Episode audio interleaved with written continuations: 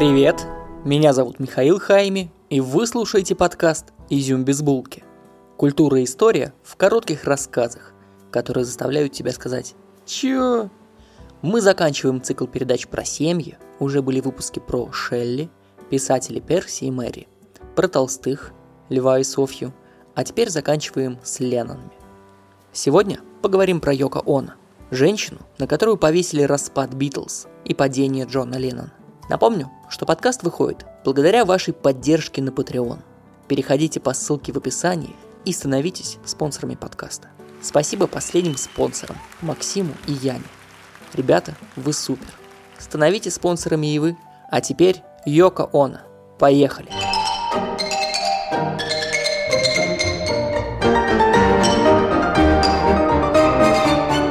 Каждый хороший мюзикл заканчивается песенкой на та-та-та и джазовыми ручками. Ща-ща-ща-ща-ща. Жизнь Йока больше похожа на оперу, которая кончается смертью главного героя, хотя она старательно выплясывает вокруг него шубу-дуба, шубу-дуба-ба. Если помните начало выпуска про Леннона, то там начинается семейная легенда о его рождении. У Йока полно своих легенд.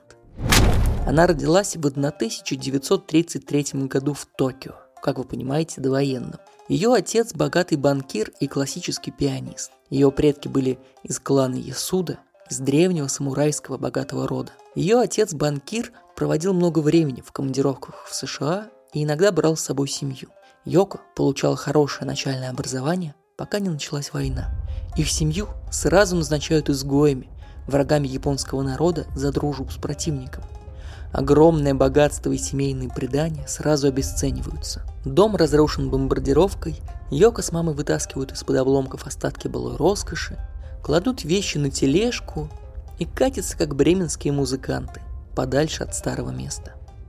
Менять свои довоенные вещи на еду и ночлег. В этот момент Йока научилась агрессивности и получению того, что ей нравится. Маленький и жесткий ребенок. После войны всех живых подростков с хорошим базовым образованием собирали, чтобы дать как можно более полное образование как можно скорее, чтобы выросло новое поколение умных людей. Йока пригласили продолжать ее обучение в старую школу, где собрались все живые токийские подростки. Она ходит в один класс с принцем Акихита, будущим императором Японии. Но возвращение к норме – это не про Йока. Для нее норма – это принятие себя – а не чистые полотенца и плошка риса. Знаете, есть такое маленькое животное – тасманский дьявол. Следуя от названия, он живет в Тасмании, к югу от Австралии. Уже после того, как европейцы колонизировали Австралию и все прилежащие территории, им никак не удавалось найти дьявола и узнать, кто издает эти чудовищные крики. И этот маленький зверек известен своим ужасающим криком. Вот он, крик дьявола.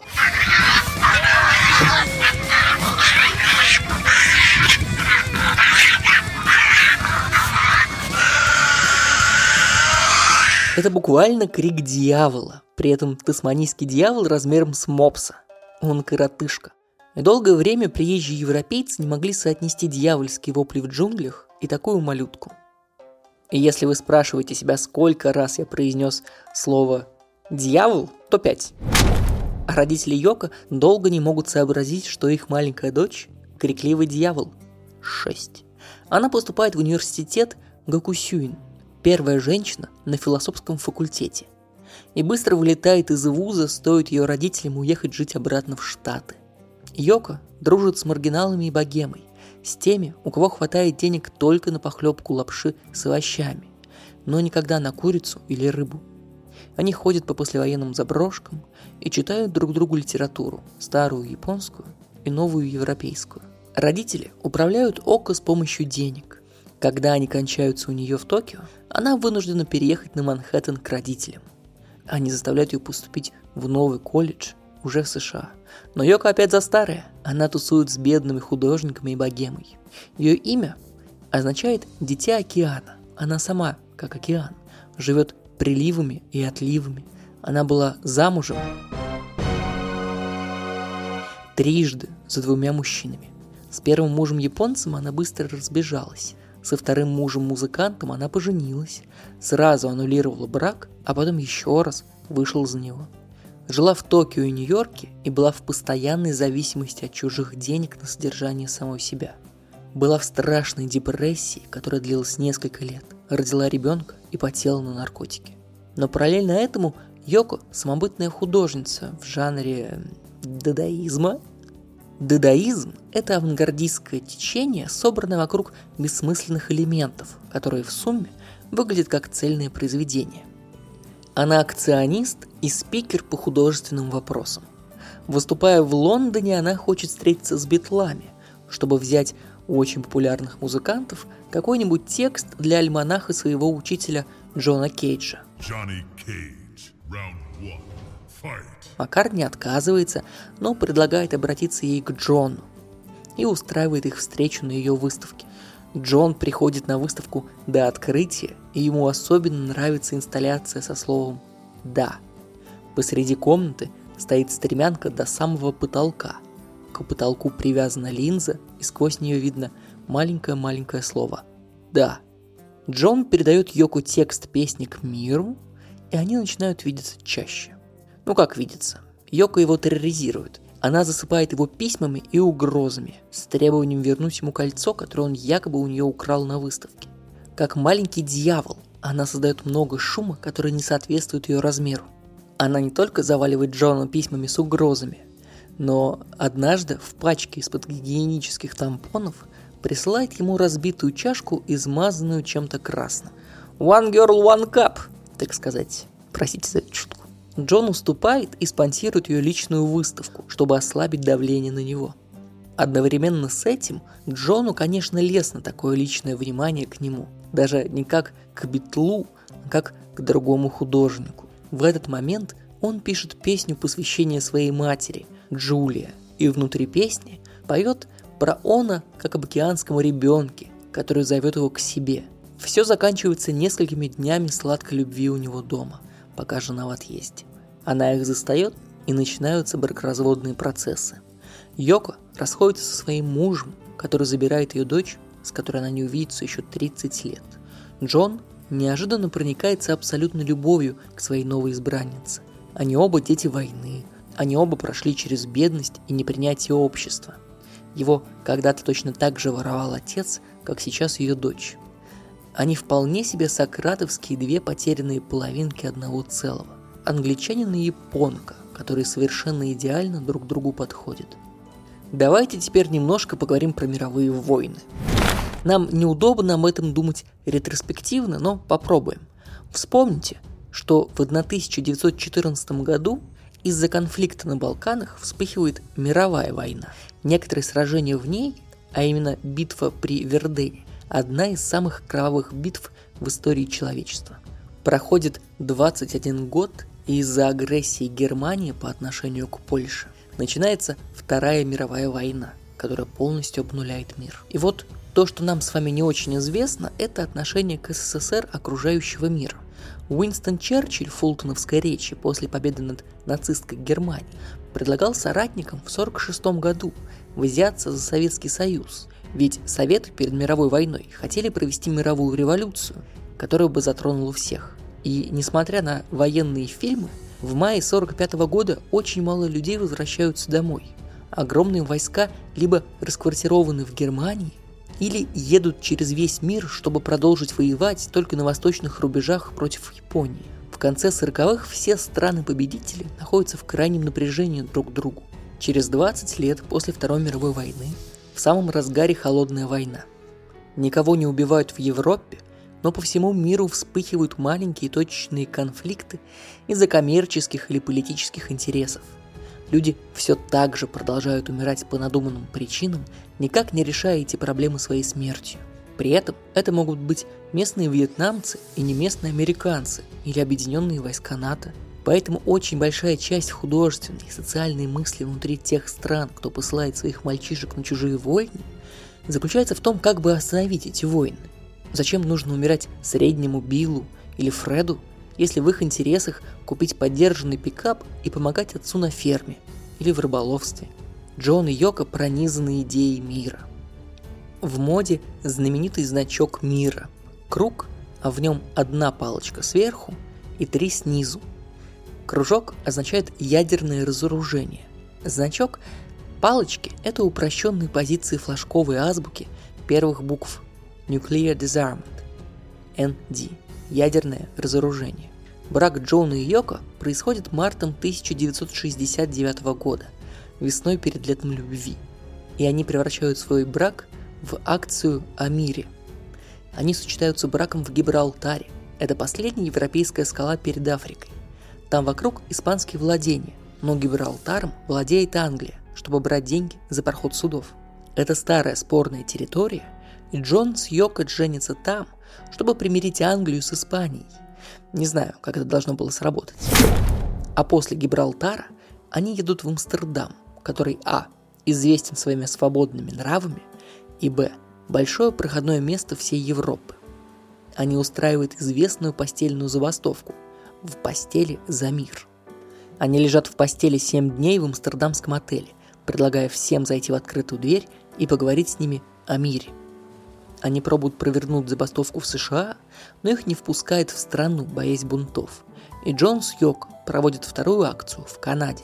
Если помните, полное имя Джона – Джон Уинстон Леннон в честь Черчилля. Черчилль вел Британию не только во Вторую мировую войну, но и командовал адмиралтейством в Первой мировой войне. А еще раньше участвовал в Англо-Бурской войне, когда уже почти современная Англия с почти современным вооружением сражалась против бурских республик, которые были вперемешку из местных африканцев и бедных голландских фермеров. Джон не хочет носить его имя, поэтому меняет свое имя на Джон Она Леннон. Вскоре противники мира возвращаются в Лондон, и Джон нарушает первую заповедь друзей – «Bros before honors». У Бетлов было правило – никогда и никого из своих подружек не приводить на записи. Но Джон приводит Йока – она важнейший катализатор распада Битлз. Скорость, с которой происходят все конфликты, постоянно возрастает. Как плохо закрученные колеса на оси начинают отваливаться от своего вращения, битлы отваливаются друг от друга. В 1969 году они записывают почти 30 песен, которые выходят в виде двух альбомов. «Эбби Роуд» – «Монастырская дорога», со знаменитой обложкой, на которой участники группы переходят дорогу, и «Let it be» – «Пусть будет так». Поскольку это выпуск Йока, я не буду вам ставить битловскую музыку. Но Джон и Йока основывают свою группу Plastic Ono Band, в которую в разное время входили Эрик Клэптон, Джордж Харрисон, Ринго Стар, бывшие участники групп Yes и The Who и многие другие. Самая известная их песня Imagine. Представь. Imagine there's no heaven.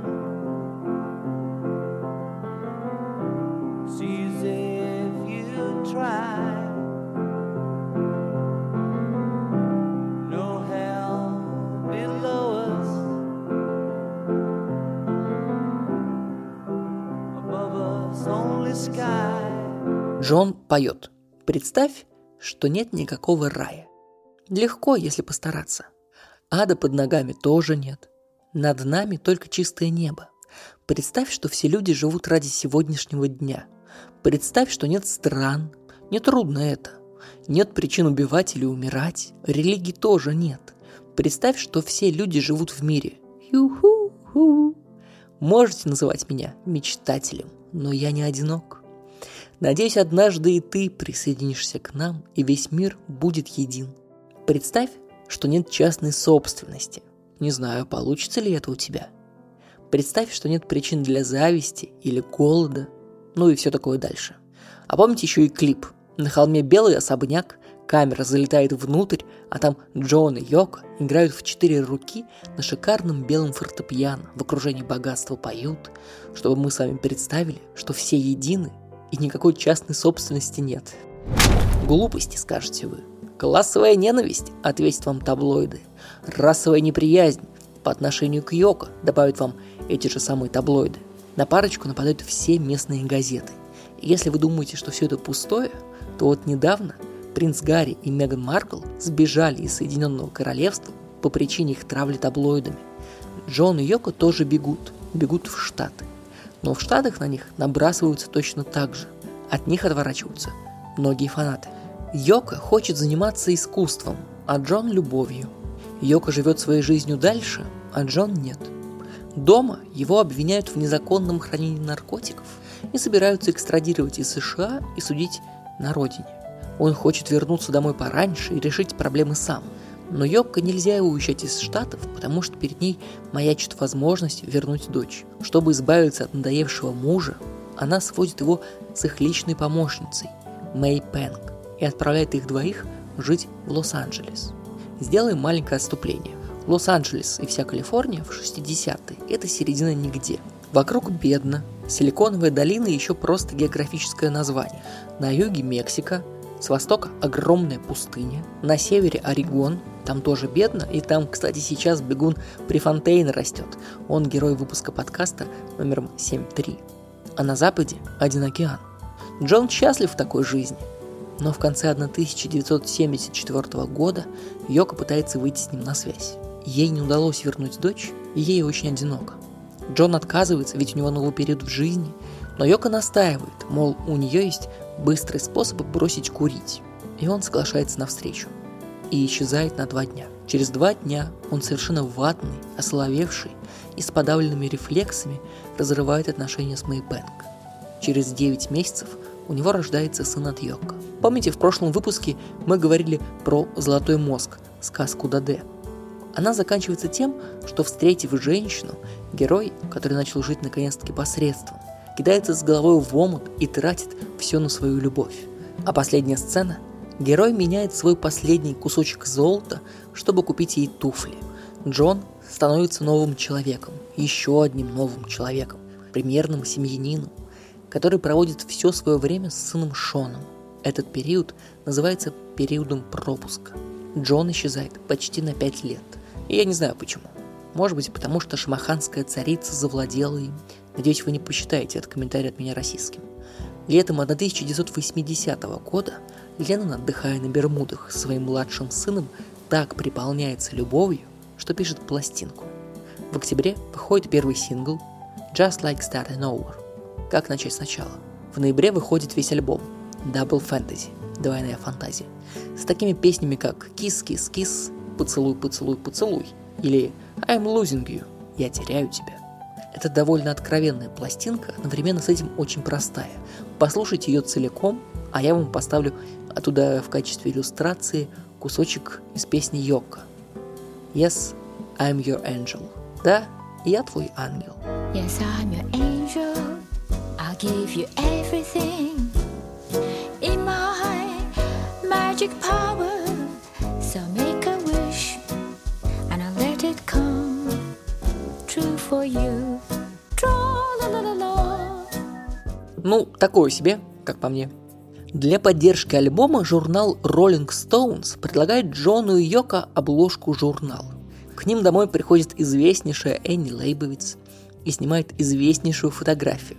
Йока лежит на полу в черной одежде, а голый Джон в позе зародыша лежит над ней. Эту фотку я использовал в качестве обложки выпуска. Если вы не видите обложку, заходите ко мне в Инстаграм или Фейсбук. Ссылки в описании или ищите там Михаил Хайми или Изюм без булки. И не забывайте про Patreon. После фотосъемки Джон дает интервью по телефону, они с Йоко собираются уехать в студию, выходят из дома, а там стоит маленький смешной толстячок с глупыми усиками, который просит у Джона автограф. Джон подписывает альбом, и они с Йоко уезжают. Занимаются делами в студии, возвращаются домой и видят этого толстячка опять. Давайте-ка про него поговорим.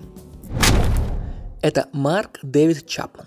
Он родился в 1955 году. Он из тех бэби-бумеров, которые подростками встретили музыку Битлз. Марк родился в семье абьюзивного отца, что привело к раннему употреблению наркотиков и очень плохой успеваемости в школе.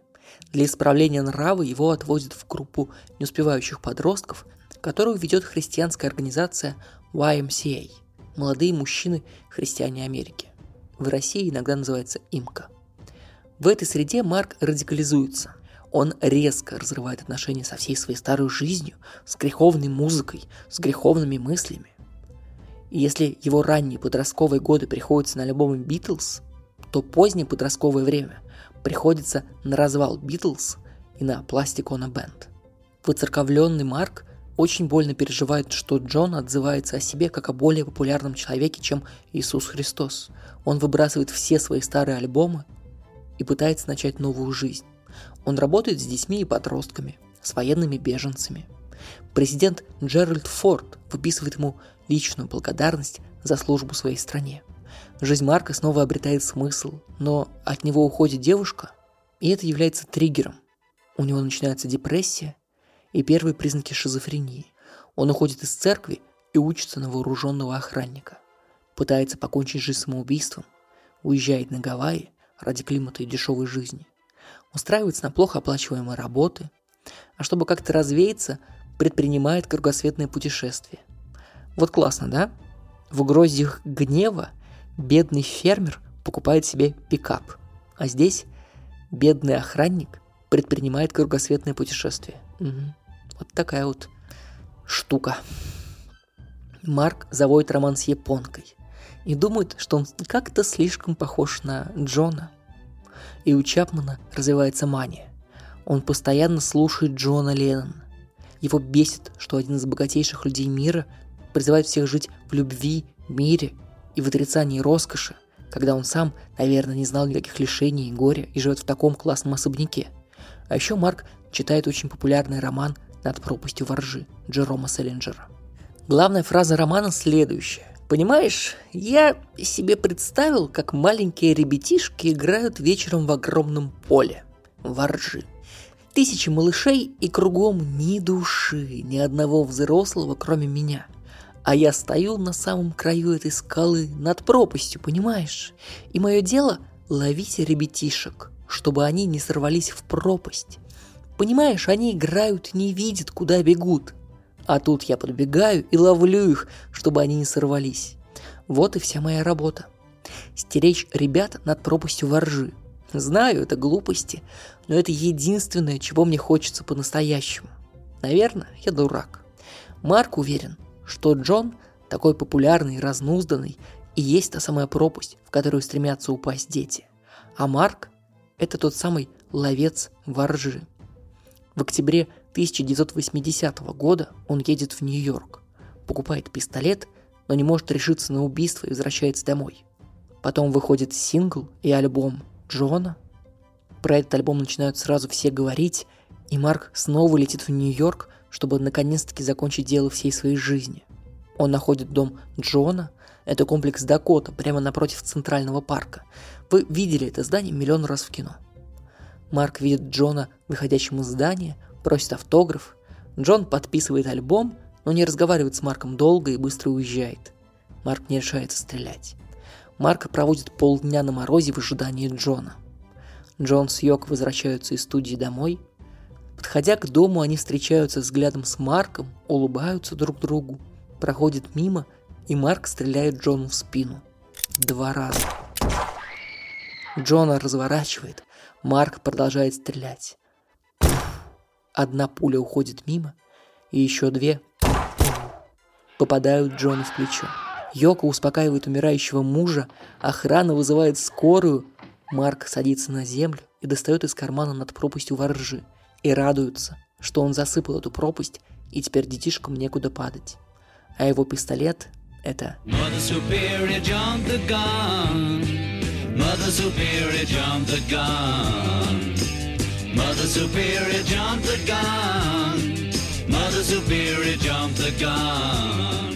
Джон умирает по приезду в госпиталь.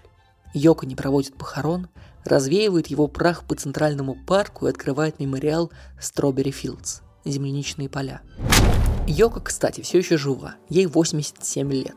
У нее после смерти Джона вышло еще 10 музыкальных альбомов. Она провела бесчисленное число выставок и написала много книг. Она главная распорядительница наследства Джона. Музыки, книг, фотографий, записей. И мы с вами знаем Джона во многом, потому что Йока рассказала о нем всем, кто хотел ее слушать, и тем, кто не хотел. Рассказывала о нем с присущей ей в стиле дьявольских криков. Закончим этот выпуск песней Анны Герман «Эхо любви». Приходите в комментарии ко мне в социальные сети и расскажите, как, по вашему мнению, правильно называются отношения между Джоном и Йоко. Целую, пока. Покроется небо пылинками звезд, И выгнутся ветви упруго. Тебя я услышу за тысячу верст, Мой эхо, мой эхо, мы долгое эхо друг друга.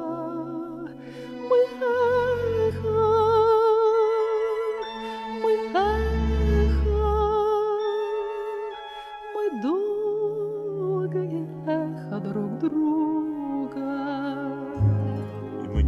до тебя, где бы ты ни была, Дотронуться сердце мне трудно. Опять нас любовь за собой позвала. Мы нежность, мы нежность, Мы вечная нежность друг друга. Мы